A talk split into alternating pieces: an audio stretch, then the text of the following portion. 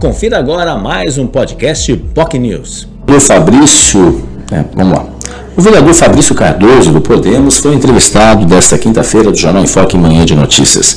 Ele falou sobre os vários assuntos ligados não só ao partido, como a saída do pré-candidato, até então pré-candidato ao governo do estado, Arthur Duval, que diante das declarações que se tornaram públicas a respeito da sua viagem à, à Ucrânia, e efetivamente causou aí um, um, problema sério, um problema diplomático muito sério e a saída dele, que agora não é mais pré-candidato. Falou também sobre e torce para que a deputada federal e atual presidente do Podemos, Renata Abreu, esteja realmente seja candidata ao governo do estado, com a saída de Arthur Duval dentro dessa disputa. Afinal, São Paulo precisa ter um palanque para o candidato à presidência Sérgio Moro, o ex-juiz Sérgio Moro, que está hoje no Podemos. E é importante que tenha um nome forte para ajudá-lo na campanha eleitoral aqui em São Paulo. E é claro, Renata Abreu já foi citada por Sérgio Moro como um nome forte aí para concorrer.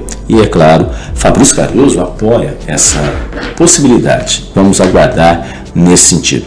Fabrício também falou que ainda não sabe se será ou não candidato a deputado estadual, conforme já chegou a avaliar anteriormente. Ainda aguarda os acontecimentos, não bateu o martelo se será ou não candidato neste sentido. Né? E também falou de temas importantes a respeito, por exemplo, da atuação do prefeito Caiamado, prefeito do Podemos, o único prefeito da região do Podemos, que é o prefeito Caiamado de São Vicente, indagado sobre uma pergunta do responsável pelo, da Comissão Municipal de Cultura, Júnior Braçalotti, né, o presidente da comissão, a respeito do fim da área da cultura, uh, Fabrício foi muito claro, disse que foi um equívoco por parte do prefeito, que está na tentativa de acertar, de fazer um, um belo mandato em São Vicente, mas ele acha que isso foi um equívoco e o prefeito poderia reconsiderar a volta da Secretaria de Cultura à frente aí com uma pasta importante, não só para atividades culturais, mas também fomento também do setor